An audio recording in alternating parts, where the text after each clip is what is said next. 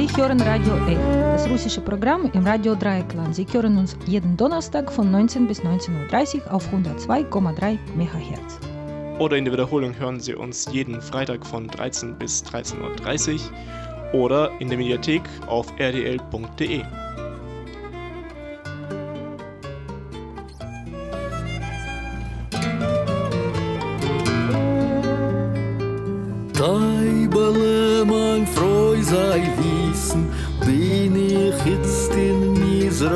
Preisen, mir gich schoi no bitz bitzlach, Hitlers deutschen Land zerreißen, mir gich schoi no bitz bitzlach, Hitlers deutschen Land zerreißen, Miren euch sei vernichten wie unsei oben maßenweis. Deibel meine, du sollst wissen, wie sie laufen wie die Mais.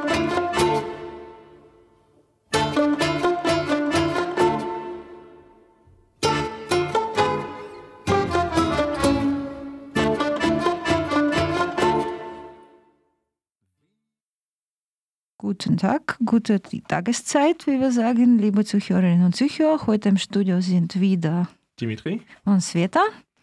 Und heute machen wir weiter da, wo wir gest äh, gestern, vor, Vor einer Woche. äh, aufgehört haben. Sie hören, es ist auch heute live aus dem live äh, Corona-befreiten Studio. Genau, und unser Thema ist wieder der 75. Jahrestag der Befreiung Deutschlands, wie es hier heißt, und in äh, der ehemaligen Sowjetunion Tag des Sieges im großen Vaterländischen Krieg, nicht zu verwechseln mit dem Ah. Zweiten Weltkrieg. Der Zweite ma- in Weltkrieg manchen- endete erst im September. In manchen, in manchen Ländern ist es äh, der Sieg über Nazi-Deutschland, nicht im, im großen Vaterländischen Genau, Krieg. oder das Ende des Krieges i- in Europa. Ja, In genau. anderen Erdteilen ging es weiter. Und was uns aufgefallen ist in letzter Zeit, es, man spricht immer über Russland, über das russische Volk. Und deshalb wollen wir ein bisschen das korrigieren. Genau, es ist, äh, es heißt ja immer wieder gerne mal äh, Russland, russische Soldaten, russische Armee. Ähm, Russland hat die und die Verluste davon getragen, aber ähm, es war ja nicht einfach nur Russland, es war die Sowjetunion. Und im Unterschied zu, äh, ähm, nicht im Unterschied, äh, in diesem Fall geht es nicht einfach nur um so etwas wie Political Correctness, benutzt bitte schön den richtigen Begriff, sondern ähm, es ist wirklich, es ändert sehr viel in der Wahrnehmung und sehr viel an der Realität, äh, je nachdem, wie man darüber spricht. Dann, wenn russische Soldaten da waren, dann waren es nur die Russen. Okay, wie Sie schon verstanden haben, wir möchten heute in unserer Sendung über die ethnische Zusammensetzung der Roten Armee, die Europa befreit hat, zu sprechen und einzelne Beispiele nennen. Und jetzt zum Beispiel hören wir eine Musik, das, wie heißt das?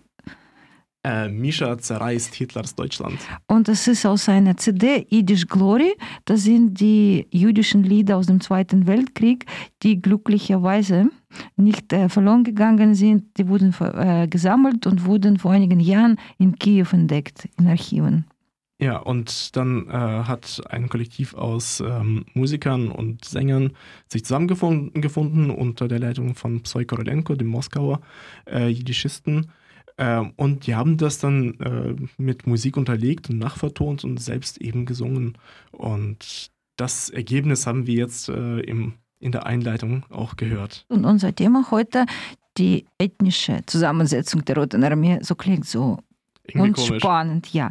Aber wir gehen zurück, was wir schon gesagt haben. Oft spricht man nicht nur in Deutschland, sondern in Europa über In die USA. Russen. Ja, Die. Russen, die haben Europa befreit, die russische Armee, Russland, England, USA und Frankreich waren die Alliierten. Und das ist nicht nur politisch nicht korrekt, das ist überhaupt nicht korrekt, als ob wir dann ganze koloniale Geschichte und alles verneinen, als ob wir noch in diesem imperial, imperialen Denken sind, weil schon damals, es gab kein Russland, Basic Wissen, unser Ligbes, Liquidierung des Analphabetismus, es gab in der Zeit des Zweiten Weltkrieges, es gab up die Sowjetunion.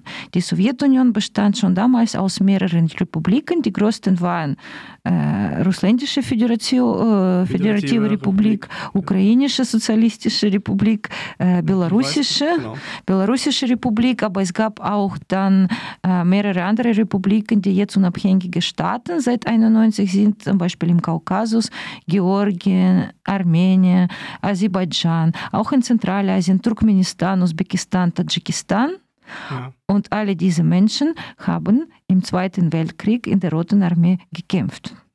Ja, genau. Das ist, ähm, das geht gerne mal unter, ähm, wenn man nur von Russen spricht, dass äh, sehr, sehr viele Völker und auch ähm, nicht nur die äh, großen, sozusagen großen Völker, die dann auch äh, eine eigene Sowjetrepublik bekommen haben, ähm, sondern auch kleinere, kleine, kleinere Völker, die halt keine eigene Republik hatten in der Sowjetunion, äh, die kämpfen ja auch mit. Also jetzt die ganzen nordkaukasischen äh, Völker zum Beispiel, eben die Tschetschenen zum Beispiel, die ja so in aller Munde sind, die ganzen dagestanischen Völker, die ganzen, äh, die Krim-Tataren, die Juden äh, immerhin, von denen wir jetzt gerade die äh, eben noch das Einleitungslied gehört haben, ähm, die ja immer, wie, immer so als, als die reinen Opfer äh, gesehen werden. Nein, sie waren auch Kämpfer in der, äh, in der Roten, Roten, Armee, sie waren auch die Rächer, die Rächer für den äh, Holocaust. Auch. Und jetzt vergleichen wir ein bisschen so Statistiken. Es, gab, es gibt eine wunderbare Ausstellung, die schon durch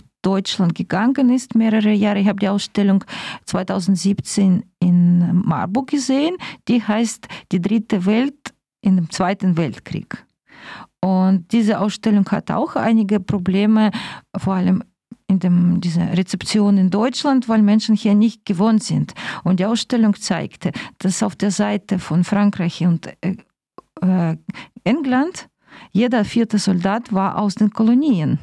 Das heißt, jeder vierte Soldat, etwa 25 Prozent der Armeen, waren aus Afrika, aus Senegal, aus Ghana, aus Indien. Indien hat übrigens sehr viele Opfer äh, gehabt im Zweiten Weltkrieg. Viele indische Soldaten starben in der britischen Armee und es geht so weiter. Philippinen, äh, China, Mongolei. Äh, in der Roten Armee war es eigentlich nicht anders. Die Sowjetunion war wie das Zarenreich ein großes Imperium. Ja, es war ein, ein großes, äh, genau, ein großes Imperium. Und ein großes koloniales Imperium mit Kolonien, die dann nicht im Übersee waren, sondern in Zentralasien, im fernen Osten oder im Kaukasus. Oder eben auch in, äh, in, Europa, in Osteuropa, je nachdem, wie man es betrachten möchte. Ja, wenn man die Ukraine ich, zum Beispiel betrachtet. Wenn man die Ukraine ja? nimmt äh, zum Beispiel oder eben äh, die, die baltischen Staaten, die wurden ja gerade kurz vor dem Zweiten, äh, kurz, ah, mitten im Zweiten Weltkrieg annektiert. Nicht? Also es ähm, von denen kämpfen übrigens ebenfalls äh, viele in der, in der Roten Armee mit, obwohl sie eigentlich gerade erst annektiert worden waren. Ja, ich wiederhole nochmal diese Zahlen. Das ist quasi äh, offizielle Statistik ist, dass bei den Alliierten jeder vierte Soldat, etwa 25 Prozent, aus den Kolonien aus Afrika und Asien stammten. In der Roten Armee diese Zahlen sind immer noch nicht so ganz veröffentlicht. Es gibt Menschen, die da forschen, aber immer noch ist es nicht klar, obwohl man schon im, im Jahre 75 äh, einige Statistiken für das Jahr 43 gezählt hat. Und damals wurde natürlich alles präsentiert als die große Freundschaft der sowjetischen Völker. Aber auch wenn, die, wenn wir die Statistik aus dem Jahr 75 nehmen, ähm, sind etwa, Russen machten etwa 65 Prozent der Rotarmisten. Das heißt, 35 Prozent waren keine Russen. An zweiter Stelle waren die Ukrainer, obwohl ja. die Ukraine annektiert wurde. Äh, nicht annektiert, die, von den, äh, besetzt wurde. Von genau, den Ukraine und Weißrussland wurden ja gleich in äh, 1941, 42 äh, komplett von den Deutschen besetzt. Und äh, das heißt letztlich, man konnte für mehrere Jahre eben äh, aus der Ukraine und aus Belarus oder Weißrussland eben ähm, keine Soldaten mehr rekrutieren äh, für die Rote Armee. Und dennoch eben, wie gesagt, machten die Ukrainer eben einen sehr äh, großen Anteil an Soldaten aus. Genau das gleiche gilt auch für die, für die Belarussen, Weißrussen. Und, und dann ähm, kommen wir auch zu Juden. Es gab viele, die dann in der Sowjetunion hatten man diese ethnische Zugehörigkeit, wie wir auf Deutsch korrekt sagen. Dort hieß es Nationalität oder Nation oder Народность, Volk, Völkerzugehörigkeit. Ja? Äh, Im Pass stand vermerkt, zu welchem Volk man gehörte. Es gab auch offizielle Juden, aber es gab auch viele Juden, die dann offiziell als Ukrainen oder Belarusen galten oder als Russen.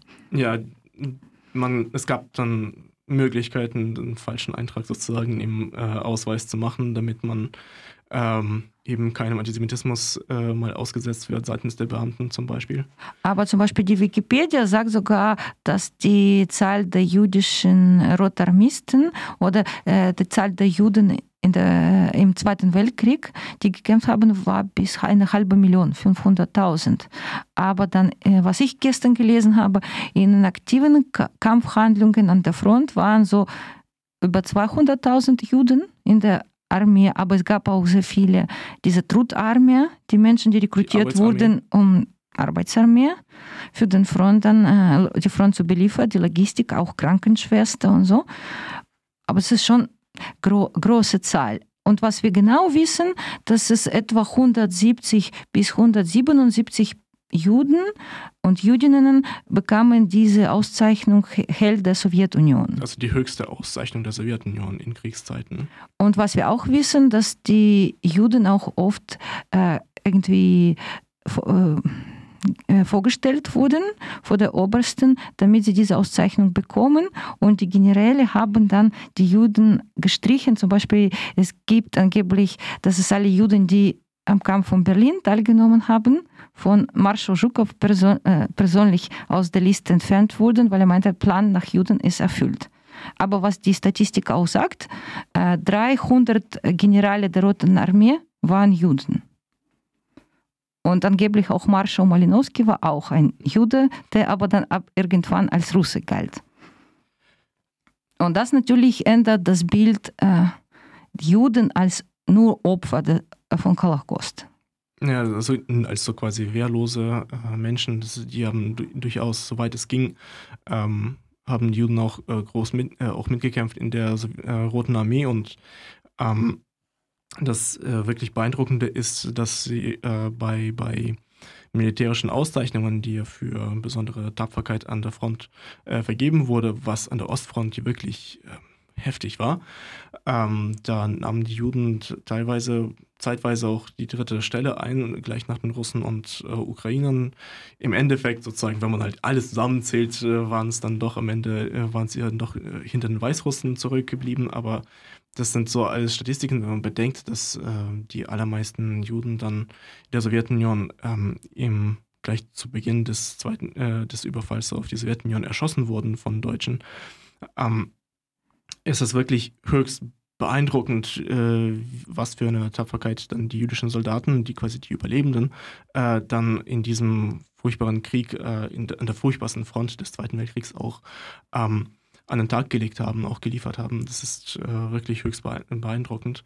Sollte auch nicht vergessen werden, ähm, ändert natürlich nichts daran, dass Holocaust stattgefunden hat und, die, und dass die Juden ähm, die Opfer des Holocausts waren, aber. Aber die waren äh, keine waren wehrlosen auch, Opfer. Also die Opfer, die Opfer waren die wehrlosen Opfer, ja. das auf jeden Fall, das waren Zivilisten.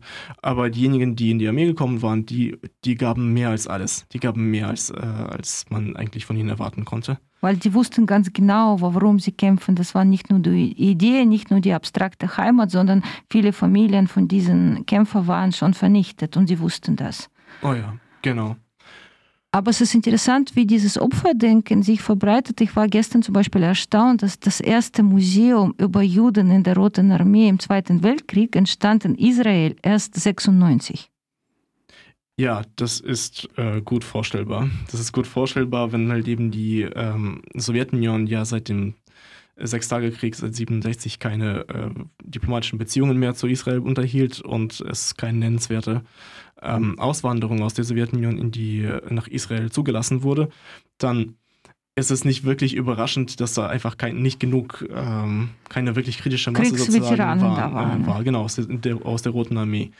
Und das kam dann erst in den 90ern, nach dem Zusammenbruch der Sowjetunion. Genau. Okay, dann würde ich sagen, wir hören noch kurz äh, ja, wahrscheinlich gehen wir jetzt zu anderen ethnischen Gruppen und zu anderen Völkern und wir sprachen dann über Europa, Moldawien, Ukraine, Belarus und jetzt noch ein eher fröhliches Lied, Smuglanka Moldavanka, eine moldawische Frau, die Partisanen begegnet.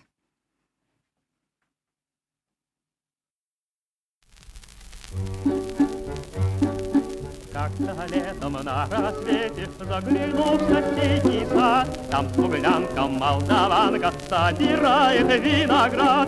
Я краснею, я бледнею Захотелось вдруг сказать Станем над рекою Горькие летние встречать Распудрявый, зеленый лист цветной Я влюбленный и случайный пред тобой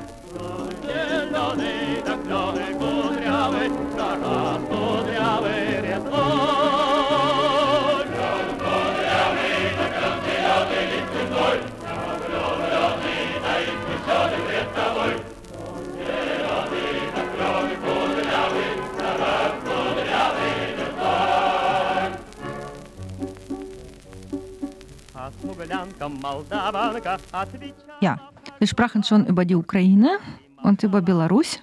Genau, das ist äh, zum Beispiel dieses Lied wurde noch vor dem, ähm, vor dem Überfall Deutschlands auf die Sowjetunion geschrieben, 1940 noch, ähm, für extra für Kiewer Militärbezirk, also für, die, für den ukrainischen Militärbezirk.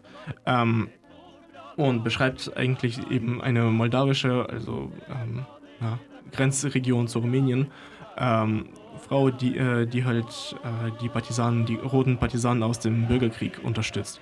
Wurde dann halt eben dann natürlich, äh, als der Krieg ausbrach, auch von den äh, neuen Rotamisten auch äh, Oder Partisanen gesungen, genau. Ja, genau. Es war sehr, war sehr beliebt, weil man konnte sich damit sehr leicht identifizieren. Ähm, und äh, da kommen wir eigentlich gleich eben äh, in die Regionen, äh, die wir bisher weniger beachtet haben. Die Ukraine und äh, auch Weißrussland, die anderen zwei äh, slawischen Republiken der Sowjetunion neben Russland. Die wurden ja äh, gleich 41, spätestens 42 dann von der Wehrmacht komplett besetzt. Und ähm, man konnte eigentlich nichts mehr, äh, keine Sol Soldaten mehr in die Rote Armee von dort rekru rekrutieren. Ähm, aber zum Beispiel, aber in diesen Regionen gab es dann halt äh, starke, ähm, starke Partisanenbewegungen äh, gegen, die, äh, gegen die Deutschen. Auch viele ähm, Ukrainer und Weißrussen haben, haben jüdische äh, Nachbarn und auch nicht nur Nachbarn, unbekannte Juden, auch bei sich Unterschlupf gegeben und äh, dadurch geholfen, dass sie den äh, Zweiten Weltkrieg überleben. Ähm, und außerdem, was ebenfalls sehr stark äh, in Vergessenheit gerät, ähm, ist halt auch die Tatsache, dass nach der Rassentheorie der Nationalsozialisten nicht nur die, äh, die Juden der na gut, die Juden. Minderwertig Genau, die Juden unterlagen der kompletten Vernichtung äh, zusammen mit den äh, Sinti und Roma. Aber die Slawen, denen erging es ein bisschen besser sozusagen. Die wollten, sollten nicht alle ausgerottet werden, sondern ein Teil sollte halt als, äh, als Dienerschaft für die deutschen Kolonisten ähm, zurückgehalten werden. Und das heißt, das Überleben von Slawen war überhaupt keine, äh, kein Wert. Und äh, bei irgendwelchen Gelegenheiten wurden die halt, äh, wurde ihnen auch mal gerne das letzte, äh, den Bauern auch das letzte Stück Brot weggenommen und äh, da wurden auch, wenn irgendwo Widerstand geleistet wurde, auch gleich das ganze Dorf niedergebrannt und so weiter und so fort. Und in äh, Weißrussland äh, oder in Bel Belarus, wie man, wie sie heute genannt werden möchten, ähm, wurde, wurden so viele Dörfer äh, niedergebrannt und vernichtet, ich glaube, es sind um die 6000 Dörfer, die da äh, während des Zweiten Weltkriegs äh, niedergebrannt wurden. In, etwa einem Zehntel der Fälle, auch so, so ungefähr bei 600, ähm, waren die, äh, die Dorfbewohner ebenfalls mit erschossen worden. Und ähm, das läuft alles so auf etwa ein Viertel der Bevölkerung, die dann äh, im Zweiten Weltkrieg äh, den Tod gefunden hat. Also zusammen mit, der, mit, der jüdischen, äh, mit dem jüdischen Bevölkerungsanteil, der ja ebenfalls vom Holocaust äh, getroffen wurde. Und dann halt eben Partisanenbekämpfung war bis zu einem Viertel der Bevölkerung weg nach dem Zweiten Weltkrieg. Und dann kommen wir zum zweiten schwierigen Thema. Einerseits, das ist diese Gewalt, die von der Nazi-Deutschland ausging, aber auch dann äh, die Sowjetunion, wie ich schon gesagt habe, war ein koloniales Reich. Und obwohl auch viele Soldaten freiwillig sich für den Front gemeldet haben, es gab auch zum Beispiel Georgier, Armenier, Aserbaidschaner, es gab auch Tuwiner, Tschetschenen, Inguschen, einfach, es gab sogar klein, das kleine Land Turkmenistan, ja, es gab auch so Turk über 100.000 turkmenische Kämpfer in der Roten Armee und alle diese Menschen, die haben brav gekämpft für die Befreiung, äh, haben gegen Hitler gekämpft und gleichzeitig ihre Familien wurden repressiert, verbannt, ermordet. Und äh, es gibt sehr viele Beispiele. Äh, es war schon schwer für diese Völker, die kolonisiert wurden, äh, diesen Beitrag für, die äh, für den Zweiten Weltkrieg zu leisten. Zum Beispiel unsere Redakteurin Manana, die jetzt in Berlin lebt, aber aus Georgien kommt und viele Jahre Radio gemacht hat, die hat uns auch einen Text geschickt, dass es in jedem Dorf gibt es immer noch äh, Schilder mit Namen der gefallenen Soldaten und Manana hat uns geschrieben, äh, etwa 300.000 georgische Männer waren im Zweiten Weltkrieg und haben gekämpft in der Roten Armee und die Bevölkerung Georgiens war zu dieser Zeit noch nicht einmal vier Millionen Menschen. Da kann man sich schon ein Ausmaß vorstellen. Ja, das ist wirklich beeindruckend. Und dann hat sie auch geschrieben ihre persönliche Geschichte, dass ihr Großvater äh, mit Tuber Tuberkulose krank zurück aus der Armee kam und hat die ganze Familie infiziert und das waren quasi Opfer, nicht nur die Soldaten selbst. Und dann ein krasses Beisp Beispiel, zum Beispiel Krimtataren. Es gab auch Helden der Sowjetunion unter Krimtataren und alle diese Kriegsveteranen mit voll Brust mit Medaillen kamen nach Hause, aber zu Hause gab es nicht mehr weil ihre also Familien verbannt wurden als Kollaborateure der Nazis nach Kasachstan. Das gleiche passierte auch Tschetschenen. Es gab auch viele tschetschenische Kämpfer und diese Veteranen, Kriegsveteranen kamen stolz nach Hause und haben genauso festgestellt, ihre ja. Familien leben nicht oder vielleicht sind sie irgendwo in Kasachstan. Ja, das ist äh, eben eine kleine, ähm, ein Kapitel des Zweiten Weltkriegs und der sowjetischen Geschichte ähm, die gerne mal vergessen werden oder übersehen werden, ähm, dass äh, im Stalin-Regime äh, eben ganze Völker von heute auf morgen plötzlich der Kollaboration mit dem Feind verdächtigt werden konnten und dann wurden sie einfach komplett, ähm, komplett deportiert. Und die Soldaten, die eben gerade an der Front kämpften gegen eben das Nazi-Deutschland, kamen dann zurück und fanden nichts mehr vor. Und das, äh, das ist einfach un eine unglaubliche ähm, Ungerechtigkeit, die, äh, die man auch nicht vergessen sollte.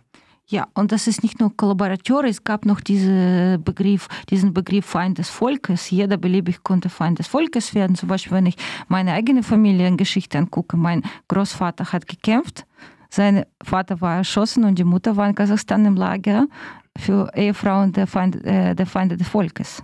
Ja, aber allerdings, das, das waren ja wirklich Einzel, Einzelfälle in, bei Tschetschenen, in Guschen und. Das waren äh, alle. Tatar, nein, bei Tataren, äh, Krim-Tataren haben wir den Fall, dass äh, ein, einige wenige äh, Kollaborateure stellvertretend fürs ganze Volk angesehen werden und dann werden ganze Völker, ganze Nation, Nationalitäten komplett deportiert. Egal, ob du jetzt unterstützt hast, ob, ob, man dir irgendwas nachweisen kann, will, ob man sich die Mühe macht, man hat einfach alle Krim-Tataren und alle Tschetschenen einfach mal äh, deportiert. Ja, und das alles Letzte, was ich noch kurz sage, es gab auch eine deutsche Republik an der Wolga und die wurden auch 41 im August alle deportiert. Aber die Deutschen lebten nicht nur an der Wolga, sondern zum Beispiel mein Schulfreund, seine Familie kam aus St. Petersburg und sein Großvater hatte den Namen Engel, war wahrscheinlich so bautische Deutsche. Der hat gekämpft an der Front während der Belagerung Leningrads und ist gefallen im Krieg und seine Frau wurde nach der Befreiung ins Lager geschickt für zehn Jahre als Deutsche. Obwohl ähm, der Ehemann gefallen ist in der Roten Armee. Und diese Geschichte kann man ohne, das gibt kein Ende. Man kann stundenlang über diese Geschichten erzählen, aber unsere Sendung geht zu Ende. Ähm, ja, aber ähm, eben bei diesen Geschichten fällt, äh, fällt dann wirklich auf, okay, wie sollte man sich eigentlich dann dazu verhalten, zur, ähm, äh, zur Niederschlagung des äh, Nationalsozialismus in Deutschland durch die Rote Armee, Nun, äh, vor allem auch für uns äh, als Linke äh, stellt sich natürlich die Frage, ja, okay, wie, ähm, was machen wir denn, wenn wir jetzt ähm, die Verbrechen Stalins äh, ansprechen, dann sind wir gleich bei den äh, Revisionisten in Deutschland eben, die dann sagen, ja, so schlimm war Nazi Deutschland ja doch nicht. Ähm, oder Stalin war genauso schlimm oder so etwas. Darum geht es ja, geht's ja nicht, aber gleichzeitig, wir müssen wirklich schauen, dass wir dieses Spagat schaffen zwischen eben Anti- Antirevisionismus und aber auch, dass wir nicht ähm, irgendwelchen Neustalinisten und Putinisten äh, jetzt in die Hände spielen. Genau. Und sagen Sie bitte, wenn Sie über den Zweiten Weltkrieg sprechen, nicht Russland hat Hitler besiegt, nicht russische Soldaten haben Deutschland befreit. Denken Sie immer daran, das waren alle Völker der Sowjetunion damals, nicht die Russen alleine, sondern die, alle Völker der Sowjetunion nahmen teil am Zweiten Weltkrieg, haben ihre Opfer getragen, haben tapfer gekämpft und haben Hitler besiegt. Ja, also es waren sowjetische Kämpfer, sowjetische äh, Armee und nicht, nicht die Russen, sondern diese äh, ach, schlimmstenfalls Über hunderte verschiedene genau, ethnische Gruppen. Ja, genau, und zum erste, Schluss, zum Schritt. Ausgang gespielt, wenn wir das Lied in einem Wald an der Front und der Sänger ist auch ein Jude, Salomon Chromchenko. Und damit verabschieden wir uns von Ihnen im Studio waren heute Sveta und Dima. Bis zum nächsten Mal. Tschüss. Старинный вальс осенний сон Играет гармонист Вздыхают, жалуясь басы И словно в забытии. Сидят и слушают бойцы Товарищи мои. Под этот вальс весенним днем Ходили мы на круг. Под этот вальс в краю родном Любили мы подруг под этот вальс ловили мы очей любимых свет.